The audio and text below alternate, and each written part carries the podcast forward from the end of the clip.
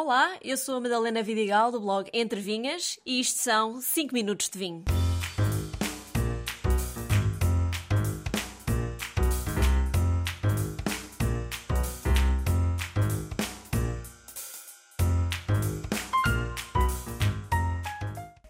Chegámos a meio da terceira temporada e por isso decidi fazer um blend de temas para compor o episódio. O vinho que abri para acompanhar é também ele um blend tinto do Alentejo. Vem do Monte da Bonança e junta Alicante Boucher, Aragonês e Trincadeira. Este é um pequeno produtor com vinhas velhas de sequeiro, algo raro já por si no Alentejo.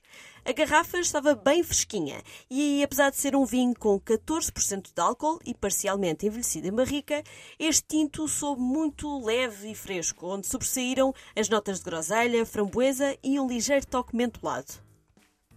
Hoje temos então um blend de temas e vou falar das diferenças entre o enólogo, viticultor e produtor de vinho, falar de tartarados e borras de vinho e, por fim, explicar as temperaturas do vinho. Então, o que é que é o enólogo, um viticultor e produtor de vinho? Todos estes termos estão relacionados à produção do vinho, mas têm significados distintos. Eu achei importante trazer este tópico aqui porque, uh, ao longo dos 12 anos que tenho trabalhado com vinho, percebi que há muita confusão e que quem não trabalha nesta área acha que todos os que trabalham com vinho são enólogos. Bem, se eu ganhasse um euro por cada vez que dizem que eu sou enóloga, já estava rica. Então é importante esclarecer que o enólogo em inglês diz winemaker, ou seja, fazedor de vinho. O enólogo estudou enologia, uh, ou estudou primeiramente engenharia agrónoma ou mesmo biologia e depois especializou-se em enologia. Os enólogos estão envolvidos em todas as etapas da produção de vinho, desde o cultivo da vinha até à fermentação, envelhecimento do vinho, engarrafamento e controle de qualidade. Eles são responsáveis por tomar decisões importantes sobre o processo de vinificação para garantir a qualidade e as características desejadas do vinho.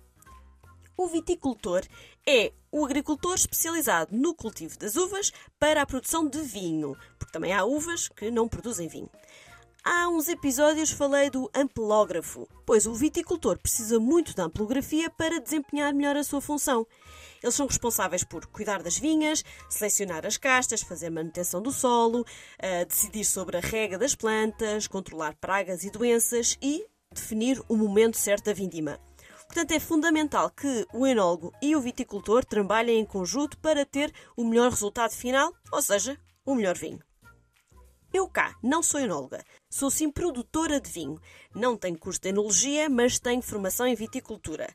Mas acima de tudo sou proprietária de uma vinha, portanto responsável por todos os trabalhos que lá acontecem todo o ano, até entregar as uvas ao enólogo, que me ajuda depois a tomar todas as decisões sobre o vinho que eu quero produzir. Passando agora ao tema dos sedimentos, mais concretamente tartaratos e borras de vinho. Seguramente já todos repararam em algum momento que, por vezes, no fundo do copo ficam uns cristais ou mesmo umas borras mais escuras. Aliás, as borras são logo bem visíveis muitas vezes na garrafa. Então eu explico sem grandes detalhes técnicos para simplificar. Os tartaratos do vinho são cristais que se podem formar durante a vinificação ou durante o estágio do vinho em garrafa. São compostos principalmente por ácido tartárico, que é uma substância natural encontrada nas uvas. Durante a produção do vinho, o ácido tartárico está presente, mas está dissolvido.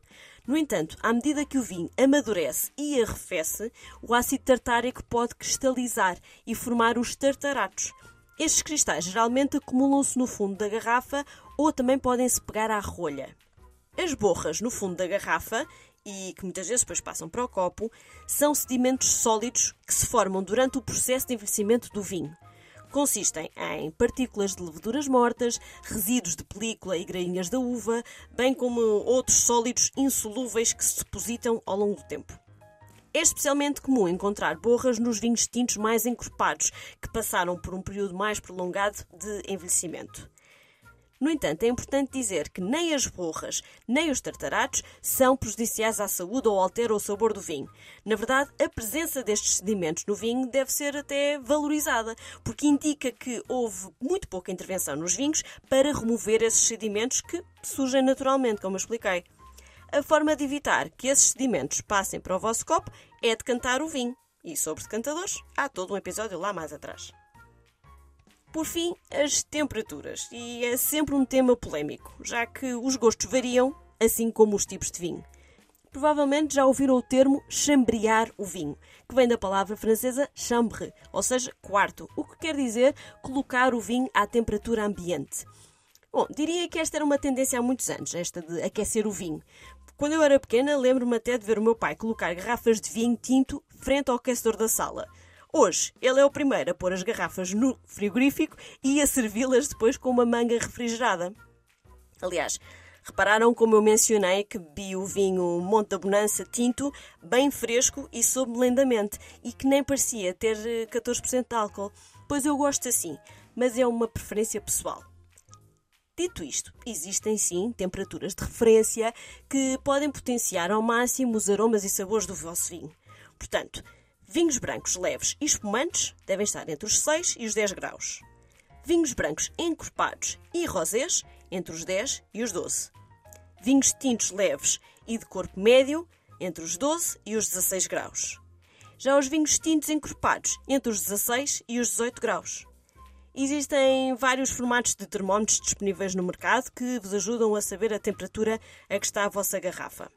Mas, como sempre, vos sugiro fazerem as vossas experiências e descobrirem o que mais gostam. No entanto, lembrem-se que um vinho demasiado frio vai perder toda a sua componente aromática e um vinho demasiado quente vai se tornar pesado, enjoativo e o álcool vai sobressair. E assim, em 5 minutos, falei de enólogos, viticultores, tartaratos e borras e temperaturas de vinho. Gostaram deste blend? Um brinde a todos e até ao próximo episódio.